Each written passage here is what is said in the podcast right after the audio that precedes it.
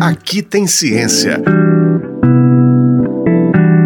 Pesquisas da UFMG ao seu alcance.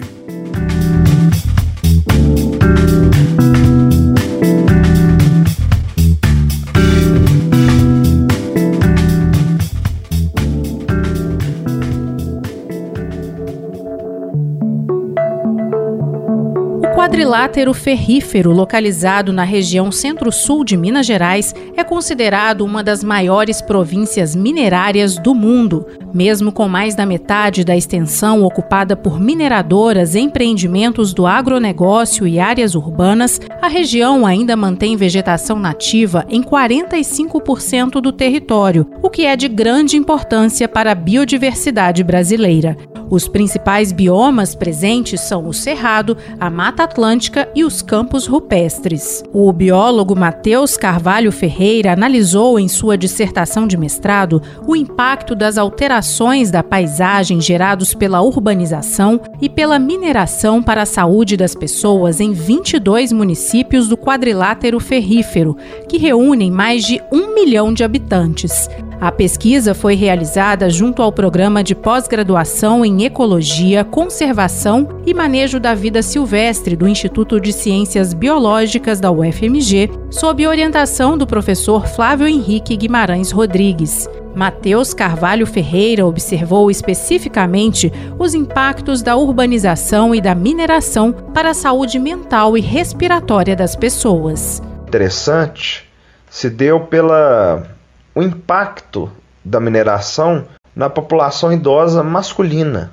Municípios que apresentaram maiores áreas de mineração também apresentaram maior estágio de internação da população idosa masculina, o que é um indicativo de possíveis danos de longo prazo ocasionados pela atividade ocupacional nessas regiões. Se a gente pensa que a mineração na região do quadrilátero ferrífero é muito antiga e que antigamente existiam menos normas né, de segurança de trabalho e outras regras, como por exemplo o uso de equipamentos de proteção individual, esses trabalhadores eles estariam mais sujeitos a diversos contaminantes, né?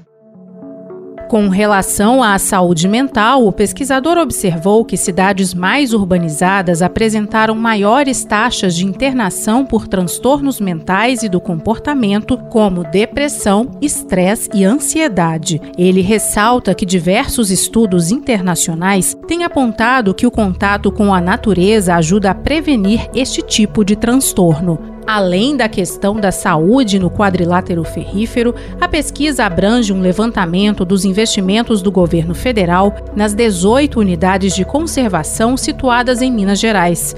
Matheus Carvalho Ferreira explica como o cálculo foi realizado.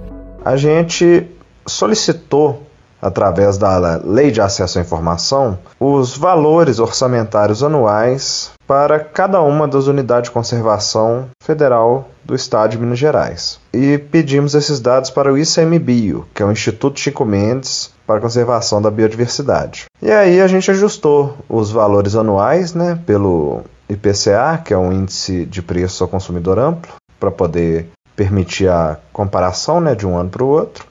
E com isso a gente descobriu dados alarmantes sobre como é que estariam sendo né, alocados recursos nesse instrumento de conservação tão importante. Os resultados mostram uma redução de 73% do orçamento total destinado às unidades de conservação federais em Minas no ano de 2019, em comparação a 2018. Nesse período, o orçamento de quase 15 milhões de reais caiu para cerca de 4 milhões. De acordo com o estudo, isso representa o maior corte orçamentário na história do órgão federal ICMBio, o Instituto Chico Mendes de Conservação da Biodiversidade. Matheus Carvalho Ferreira resume as principais conclusões da pesquisa. Alterações na paisagem ocasionadas pela atividade humana, como por exemplo a mineração e a, a própria urbanização, né, elas estão associadas a impactos na saúde pública e na saúde coletiva. E a gente precisa internalizar esses impactos nas contas, para poder pensar em medidas de compensação adequadas que realmente considerem todo esse impacto que é gerado pelas atividades. Por outro lado, também foi possível perceber que existem serviços ecossistêmicos importantíssimos que estão sendo negligenciados e não estão sendo adequadamente colocados na conta. Então, a criação e manutenção de parques e florestas urbanas deveria ser uma política de saúde pública, porque ela previne a ocorrência de doenças respiratórias na população. Então, ela gera qualidade de vida e benefícios socioeconômicos. No cenário de restrições orçamentárias, o pesquisador propõe a maior participação dos municípios do entorno das unidades de conservação na preservação dessas áreas. O município ele pode se beneficiar de uma unidade de conservação a partir do momento que ele recebe mais recurso do ICMS ecológico por possuir uma unidade de conservação com fatores de qualidade superiores. Então, talvez seja um investimento que se pague o município ajudar no financiamento para elaboração do plano de manejo, para a regularização fundiária. Isso aí é um investimento. E pensando na população, né, a população que vive no entorno das unidades de conservação é a principal beneficiada pelos serviços ecossistêmicos que ali existem.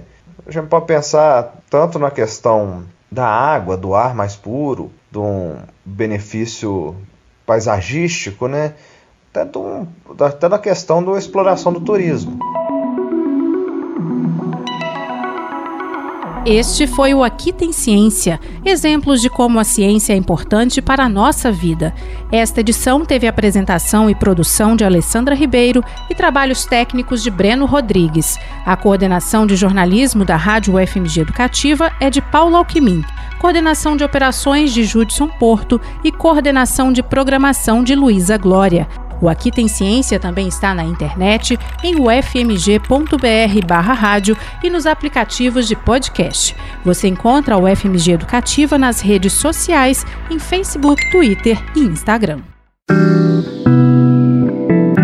Aqui Tem Ciência. Pesquisas da UFMG ao seu alcance. Uma produção do Núcleo de Jornalismo da Rádio UFMG Educativa.